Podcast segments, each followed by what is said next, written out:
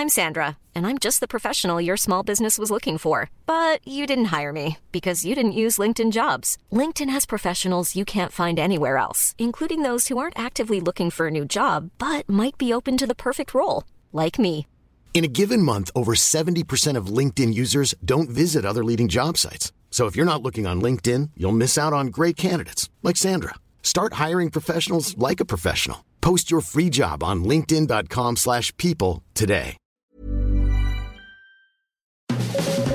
Las claves del mundo. El contexto internacional en Podcast OM.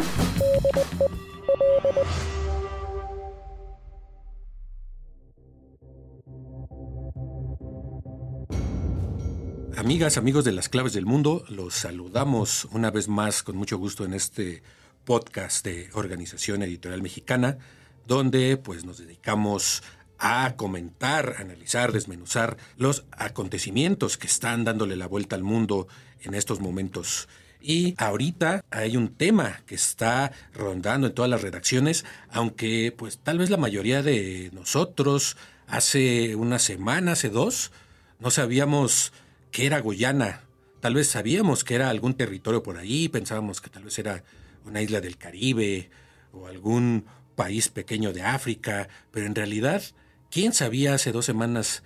qué o quién era esta, este territorio Guyana que ahorita, eh, pues siendo eh, un país que a nadie realmente le importaba mucho, que nadie lo puede ubicar en el mapa y que realmente no sabemos dónde se encuentra. Prácticamente es un país que no tiene ni siquiera peso geopolítico o algún peso en las decisiones de la ONU o, o de organismos internacionales. No sabemos ni qué idioma hablan. Sin embargo, ahorita se está convirtiendo en un país en el territorio de la disputa entre dos naciones. Yair, mucho gusto en saludarte. ¿Tú sabías dónde quedaba Guyana hace dos semanas? Claro que sí, bueno, sabemos de este país, su existencia, pero con todas las características que has mencionado, Víctor, de que no sabemos más allá, más que el nombre y su localización, pero no sabemos realmente, como dices, el idioma en el que hablan o, o los tratados comerciales que puedan tener con otros países, y considerando que Guyana, junto a otras dos naciones que tiene como vecinas, como es la Guyana francesa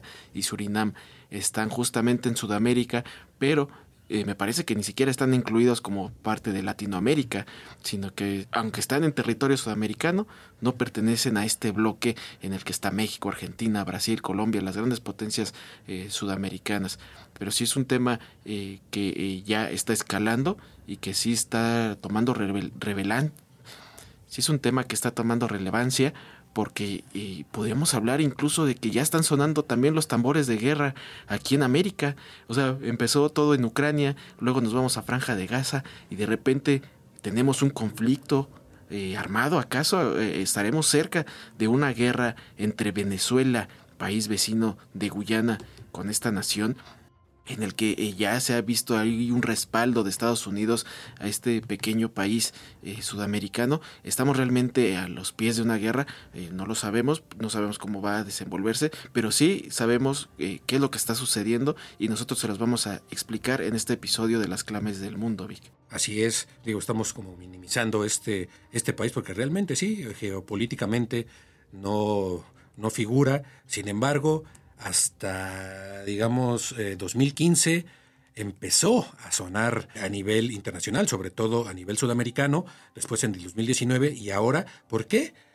Pues por el petróleo. Sencillamente hay una zona en la Guyana eh, inglesa eh, que tiene que sería como el 70%, que sería la zona del Esequibo, que consta pues de aproximadamente el 70% del territorio de toda la Guyana inglesa y resulta que en sus costas y en ciertas partes de adentro resulta que está inundado en petróleo, en reservas probadas que eh, en un lapso de cinco años, según las estimaciones actuales, podría incluso superar las reservas probadas de eh, per cápita de países como Arabia Saudita, como Emiratos Árabes, como la misma Venezuela, como Rusia. Entonces, esto pues no ha pasado desapercibido a las ambiciones de las empresas petroleras y pues de Estados Unidos, porque además se habla de que es rico en gas, en oro, en diamantes, en minerales y también en agua dulce. Entonces, este pequeño territorio resulta ser una joya que se empiezan en este momento a disputar, pero no es un conflicto que tenga unos meses, que tenga unas semanas o que tenga unos años, es un conflicto que lleva ya casi 180 años que inicia, pues como todos eh, podemos intuir, por cuestiones coloniales. En un principio era una colonia inglesa cuando Capitanía de Venezuela, eh, por allá de 1777, que se, que se creó por el Imperio Español. En ese momento, pues todavía eh, todo el continente americano era colonia española, algunas partes Brasil, como sabemos, era colonia portuguesa, y estos pequeños territorios eran eh, colonia francesa y colonia holandesa. Además de Norteamérica, que también era colonia inglesa, también había franceses, como todos sabemos, en la parte de, de Canadá, en Quebec y en otras zonas, pero pues llega esta, digamos, la independencia de Venezuela en 1811 y es cuando este territorio eh, en ese momento era parte de Venezuela. Este territorio que ahora conocemos como el Esequibo todavía era parte de Venezuela en los mapas pues antiguos coloniales. Pero unos años después, eh, Londres le compra a los Países Bajos este pequeño territorio de lo que conoceremos desde ese momento como la Guyana inglesa. Sin embargo, el tratado no definía los límites occidentales de este territorio y pues las fronteras reconocidas eh, por el Imperio Británico pues empezaron eh, a, ser objeto de disputa, ¿no? ¿Y qué es lo que pasa? Que empiezan a hallar oro, que empiezan a hallar sobre todo oro y minerales y es cuando Inglaterra empieza eh, a, digamos, a modificar el mapa de esta zona, empieza a apropiarse cada vez de más territorio a costa pues de eh, el recién creado eh, país de Venezuela, país independiente, país que pues no tiene ya ningún apoyo imperial por parte de España. Entonces, pues estamos ya hablando de que llega mediados finales del siglo XIX, precisamente cuando se empieza a ver todos estos minerales eh, es que eh, empiezan los conflictos eh, fronterizos. ¿no? Entonces Estados Unidos, que pues ya para ese momento ya se había independizado de Inglaterra y empieza a ser una potencia mundial, pues entra a la ayuda de Inglaterra y pues estamos empezamos a hablar de este donde ya estaba en pleno auge esto que todos conocemos en México, y pero que lo decían para toda América, que es lo de América para los americanos, la llamada doctrina Monroe, que pues lo utilizaba el gobierno estadounidense en, eh, desde mediados del siglo XIX para reivindicar eh, la salida de todas las potencias coloniales europeas de América, porque se suponía que éramos territorio independiente, aunque después, pues esto de América para los americanos, pues se vendría a ser América para los estadounidenses, ¿no? Para los intereses de estadounidenses. Entonces, con ayuda estadounidense, Inglaterra lleva a este, lleva este conflicto transfronterizo a un tribunal de arbitraje que falla eh, en un principio a favor de Gran Bretaña, y luego llega uno que un laudo arbitral que es el que en estos momentos está en disputa. Este laudo arbitral de 1899 es el que eh, pues definía que las disputas territoriales debían eh, digamos, eh, marcarse en una negociación amistosa donde ambas partes tuvieran, digamos, algún beneficio de, esta, de, este, de este proceso de negociación. Después, en la Segunda Guerra Mundial, cuando nace después la ONU, eh, empiezan los procesos de descolonización a nivel mundial, entonces es cuando pues Venezuela empieza a tener interés en reivindicar este territorio como suyo, pues de acuerdo a los antiguos mapas del siglo XIX, ¿no? Y llega otro eh, importante acuerdo, que es el Acuerdo de Ginebra, que se da en 1966 entre Venezuela y Gran Bretaña, eh, que los obliga a alcanzar una solución consensuada mediante la negociación. Sin embargo, eh, a los pocos meses de que se firma esto, Guyana obtiene su independencia de, Inglaterra. Inglaterra pues decide lavarse las manos, dice yo ya no tengo injerencia en eso y pues digamos que el problema pasa a manos de Estados Unidos que eh, en ese momento pues no tenía gran, demasiado interés en, Guyana porque pues más allá de cierta de estas explotaciones de oro que existían, no había otra cosa que realmente le interesara. Guyana era un país, pues principalmente agricultor, es un país selvático, es un país rico, es parte de, de toda esta zona amazónica, donde hay ríos, selvas, eh, pero más allá de eso, en esta, a mediados del siglo XX, no existía este interés de Estados Unidos o de alguna otra potencia mundial por lo que existía en estos territorios. Pero a partir de 2015 todo cambia, ir cuando las petroleras entran y empiezan a encontrar pues el oro negro. En específico, ExxonMobil, esta petrolera estadounidense, en 2015 descubre petróleo en esta área que están disputando hasta estos momentos y es cuando ya empiezan a especular de que Guyana se puede convertir en una megapotencia mundial si sabe administrar todos estos recursos de petróleo, de todos los minerales, recursos minerales y forestales que ofrece el territorio amazónico. Y evidentemente Estados Unidos lo sabe inmediatamente y empieza a, mandar a, intentar eh, controlar los pozos petroleros o de alguna manera comprarlos a Guyana, empieza a proteger ese territorio. Pero eh, Venezuela evidentemente eh, eh, ahí ya empieza también a, resucitar esa disputa. hablamos que en 2018 ya con Nicolás Maduro en el poder y ante la Corte Internacional de Justicia pide que eche para atrás esta demanda que sacó Guyana nuevamente de volver a darle validez a este, esta decisión arbitral internacional que se firmó en 1899. Guyana estaba presionando por esta, esta validez. Venezuela evidentemente protesta por eso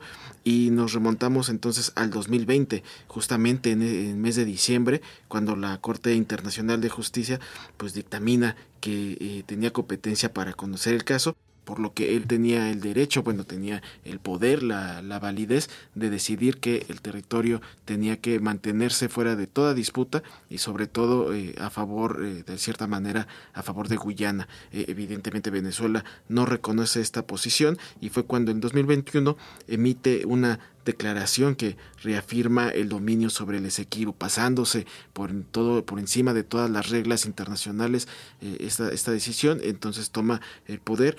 y, bueno, reclama eh, el control de, este territorio.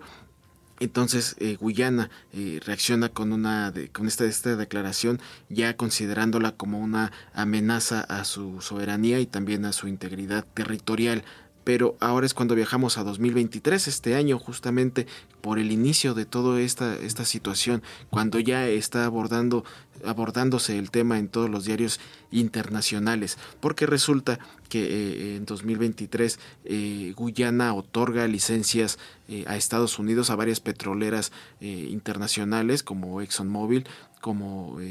la francesa Total Energy, como a la China la china Senoc y eh, otra estadounidense que se llama GES. GES. Ajá, son estas principales petroleras. Y, entonces ahí principalmente estas cuatro eh, empiezan a concursar por, por la explotación eh, de estos fosos que ya Guyana, como si fuera territorio propio, emite esta declaratoria de explotación y es cuando ya reacciona con mayor fuerza Venezuela y el régimen de Nicolás Maduro, porque justamente dos meses después, ya en noviembre, eh, empieza a hacer campaña Nicolás Maduro para un referéndum que consultaba a los venezolanos sobre la apropiación de este territorio, en lo que consideraban incluso una acción nacionalista eh, de unión del, país, conociendo la situación que está sucediendo allá en Venezuela en estos momentos por toda la, oposición quebrada y los miles y miles de, inmigrantes que están dejando Venezuela. Maduro, eh, analistas creen que Maduro busca crear esta unión de los venezolanos a través de este, como que le cayó como anillo al, al dedo, ¿no, Porque con este plan de anexión inspira este nacionalismo venezolano y sobre todo eh, con el discurso de que con todos los recursos naturales Venezuela se puede posicionar nuevamente eh, con la explotación de crudo, dejando a un lado las sanciones que le están empezando Estados Unidos en los últimos años. Nosotros estamos resolviendo por la vía constitucional, pacífica y democrática un despojo imperial de 150 años Entonces se empieza a llevar a cabo este referéndum, la oposición evidentemente lo cuestiona, no está a favor, se vota, hace 15 días se llevó la votación en domingo Aquí inician unas polémicas internas sobre este referéndum, porque el gobierno venezolano habla de que fue un referéndum exitoso, donde casi más de 15 millones de venezolanos votaron eh, en el referéndum y evidentemente hablan de que la mayoría votó por la anexión de este territorio. Eh, pero otros hablan eh, de que pues no, no fue para tanto. Incluso algunos medios reportan que, que hicieron cobertura en este evento, reportan que en las casillas pues, no había gente, o muy contadas las personas, o incluso había venezolanos que ni sabían que, que, estaba votando o, o, la intención de, de esta encuesta. Sin embargo, Venezuela reconoce, eh, en un principio dijo que simplemente era una, un referéndum de consulta, pues terminó haciéndolo vinculante. entonces, inmediatamente lo que hace Maduro en los últimos días es que eh, aprueba leyes y crea este plan de acción en el que consta de cuatro puntos principales en, eh, respecto a este territorio del Esequibo. En primer lugar, eh, crea una división militar en el que va a trasladar al ejército a este territorio para el control y el cuidado de, de, esta, de estas reservas, de, estas, esto, este, este territorio que pues evidentemente aún pertenece a, Guyana. Y tenemos también eh, que declara eh, oficialmente la anexión eh, del territorio, lo declara como territorio venezolano e incluso lo, lo, reconoce como una nueva, una nueva provincia, un nuevo estado llamado como Esequibo de Guyana y también eh, permite la expedición de licencias, sobre todo a la petrolera estatal venezolana, la PBETSA, eh, que permite ya darle estos permisos para comenzar a explotar, no solamente en, los, en la tierra de, del Esequibo, sino también en las aguas que también están en disputa con, con, Guyana. Y finalmente otro de los, otro de los puntos de este plan es eh, que ofrece dar la nacionalidad a todos los los ciudadanos que habiten en ese territorio pueden ser venezolanos, les pueden dar eh, su acta y su reconocimiento como ciudadano venezolano eh, y estos son los principales puntos que lanza Nicolás Maduro y que evidentemente crean un sismo en, el conflicto, ¿no, Vic? Sí, aparte también crearon, ya tenían preparados los mapas, ¿no? Desde hace décadas, digamos, Venezuela en los mapas oficiales eh, tiene marcado esa zona del esquivo como con, eh, como con eh, rayado así en rojo, como diciendo que es territorio en disputa, pero es parte de nosotros, ¿no? Pero está en disputa, por eso lo pone como en una situación especial. Y pues también fue súper polémico antes de la misma, del mismo referéndum, como ya estaban distribuyendo estos mapas donde decían el Esequibo es nuestro, ¿no? Era la, era el, el grito de, de, batalla y pues también en eso ya oficialmente ya todos los mapas de Venezuela tienen, deben de tener esta zona como parte, como parte de Venezuela. Y pues obviamente esto está creando un conflicto, pues que hay quien dice que Venezuela no se atrevería a, a realizar realmente una invasión, porque pues en tiene Estados Unidos al frente, ¿no? Hay que recordar también que antes del, eh, pasando el referéndum, eh, unos días después, eh, Venezuela acusó a Guyana de que estaba permitiendo a Estados Unidos eh, construir bases militares en ese territorio precisamente para, pues para protegerlo. Y esto fue el pretexto también que utilizó Nicolás Maduro para de lo que mencionaba Jair de pasar de un referéndum pues solamente consultivo a algo vinculante donde ya pues lo decretan como su territorio, donde empiezan también ya designaron a generales que van a estar a cargo de esa zona, ya las dividieron en zonas militares eh, venezolanas. Entonces, pues esto es lo que está eh, levantando eh, las tensiones y pues sobre todo con, este, con Estados Unidos, ¿no? Estados Unidos ya en voz del secretario de Estado Anthony Blinken dijo que Guyana tiene todo su apoyo para eh, salvaguardar su soberanía, aunque bueno, esto pues desde que ExxonMobil, desde el 2015, desde que esta petrolera anunció los descubrimientos, fue cuando Estados Unidos de, importarle eh, un rábano Guyana, pues pasó de pronto a ser un territorio importantísimo. E incluso se dice que Estados Unidos fue el que en este año eh, recomendó o asesoró a Guyana para cambiar su estrategia de, reconocer estos acuerdos de, de 1966, donde hablan pues, de una negociación amistosa, a eh, una postura pues, más belicosa, y fue cuando lleva a Venezuela ante la Corte Internacional de Justicia de La Haya para eh, pues, disputarle, ¿no? para, para decir que Guyana es eh, la dueña de este territorio del Esequibo, ¿no? Entonces, esta disputa, que también la Corte Internacional de Justicia, pues desde 2015 que tiene ese, ese caso, ya van ocho años y no da un veredicto. También ahí hay un problema con, digamos, con la justicia internacional porque eh, eh, se supone que eh, no debería haber tardado tanto esta, esta disputa o debería ya haber, haber hecho un pronunciamiento preliminar y por eso Venezuela los está acusando de que son parte de todo este sistema que está a favor de Estados Unidos y por eso en el referéndum eh, la pregunta, una de las más, de las principales, pero también polémica, era de que no reconocían la jurisdicción de la Corte Internacional de Justicia, aunque pues oficialmente eh, Venezuela está adherida y sí se supone que debe respetar los fallos de esta Corte Internacional. Entonces, pues aquí vemos cómo eh, una descolonización que fue pues hecha apresuradamente, la ambición primero de un imperio europeo, luego del imperialismo norteamericano, pues está causando un conflicto que ya incluso está haciendo que Brasil esté llevando militares también a su frontera, en la parte oriental. Eh, Brasil comparte fronteras con, con, eh, con Guyana y esto pues incluso ha hecho que Lula eh, pues eh, sí tema como una confrontación militar y llame a las partes a la calma no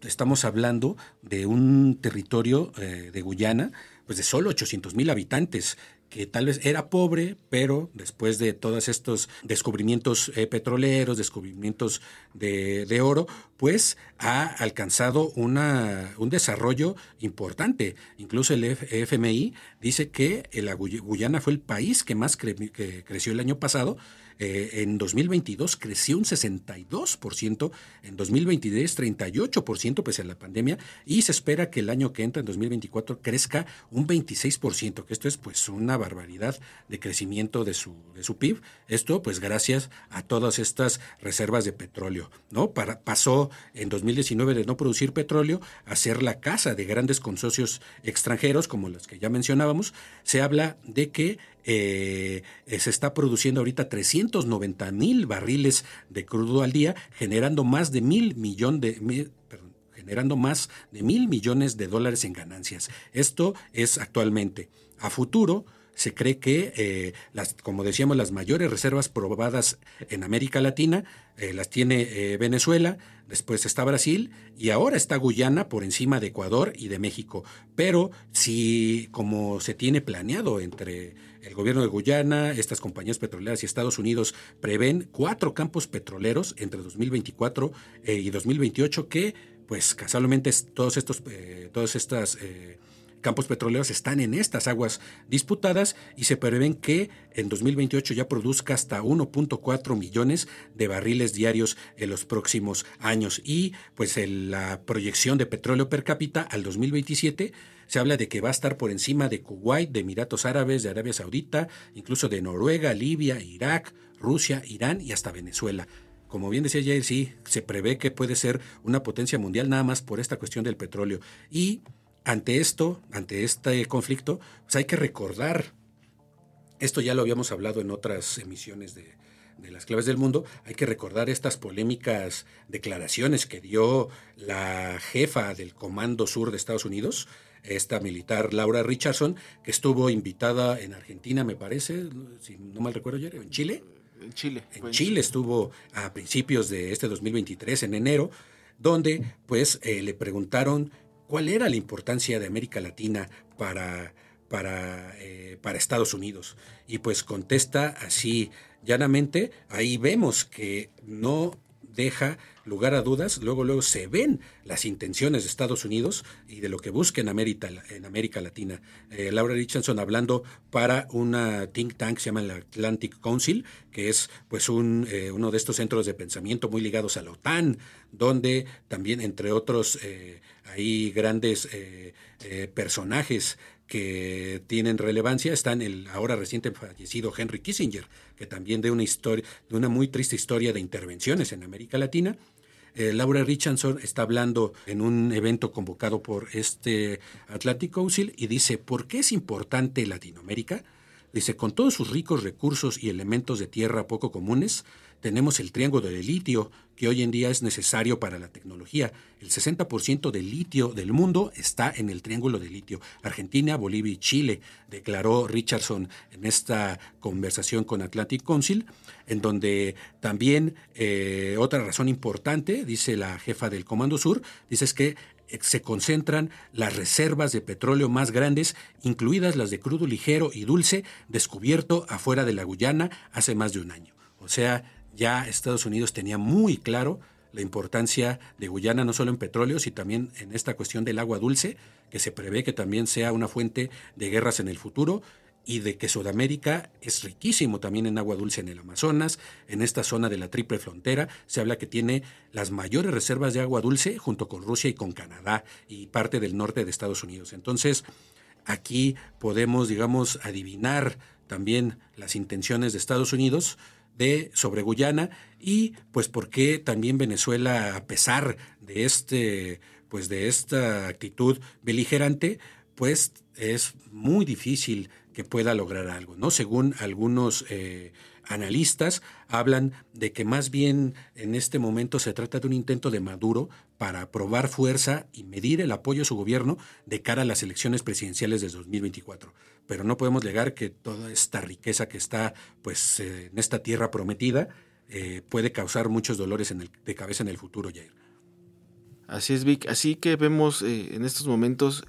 podríamos interpretar que las respuestas de Guyana que han sido de alguna manera más tibias, hablando del gobierno, de Guyana, pues podríamos interpretar de que está confiado, de que tiene el respaldo internacional y bueno, ¿qué importa el respaldo internacional cuando tienes eh, solamente a Estados Unidos que más allá de defender al gobierno de Guyana, más bien está defendiendo sus intereses alineado con esto que mencionabas, Vic, del plan Marshall, que aunque muchos ya lo creían un plan obsoleto, pues ahí está la respuesta. Eh, Estados Unidos sigue aún explotando eh, eh, América Latina y todavía tiene la mira para próximos años seguir usando los territorios de, de, América Latina como su patio trasero. Entonces con esto vamos a tener que despedirnos. Te agradezco Vic que hayas compartido micrófonos en esta emisión conmigo. Gracias Jair. Gracias a todos por habernos escuchado. Agradecemos la producción de Natalia Castañeda y los invitamos que sigan escuchando este podcast. La próxima semana, el próximo lunes, es el último podcast de este año, así que los invitamos a que lo escuchen, como también pueden seguir escuchando las emisiones de todo este 2023. Les agradecemos nuevamente, eh, los invitamos a que sigan escuchando todos los eh, podcasts que Organización Editorial Mexicana pone a su disposición en las principales plataformas de podcast como Spotify, Google Podcast, Apple Podcast, Amazon Music, Deezer y Acast. También eh, los invitamos a que nos sigan escribiendo en nuestro correo electrónico podcast.com.mx y en nuestra cuenta de ex antes Twitter es arroba el sol de guion bajo México. Por favor escríbanos, háganos llegar sus opiniones, sus críticas, sus dudas. Estamos abiertos a escucharlos como cada semana. Muchísimas gracias nuevamente Vic. Gracias Jair y nos escuchamos la siguiente emisión.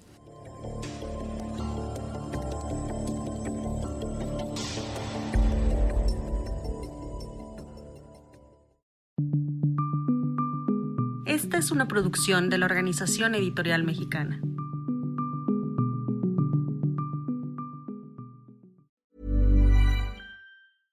How would you like to look five years younger? In a clinical study, people that had volume added with Juvederm Voluma XC in the cheeks perceived themselves as looking five years younger at six months after treatment. Look younger, feel like you. Add volume for lift and contour in the cheeks with Juvederm Voluma XC. Reverse signs of aging by adding volume to smooth laugh lines with Juvederm Volure XC. For important safety information and to find a licensed specialist, visit juvederm.com. That's J U V E D E R M.com. Not for people with severe allergic reactions, allergies to lidocaine, or the proteins used in Juvederm. Common side effects include injection site redness, swelling, pain, tenderness, firmness, lumps, bumps, bruising, discoloration, or itching. There's a risk of unintentional injection into a blood vessel, which can cause vision abnormalities, blindness, stroke, temporary scabs, or scarring. Talk to a licensed specialist to find out if it's right for you.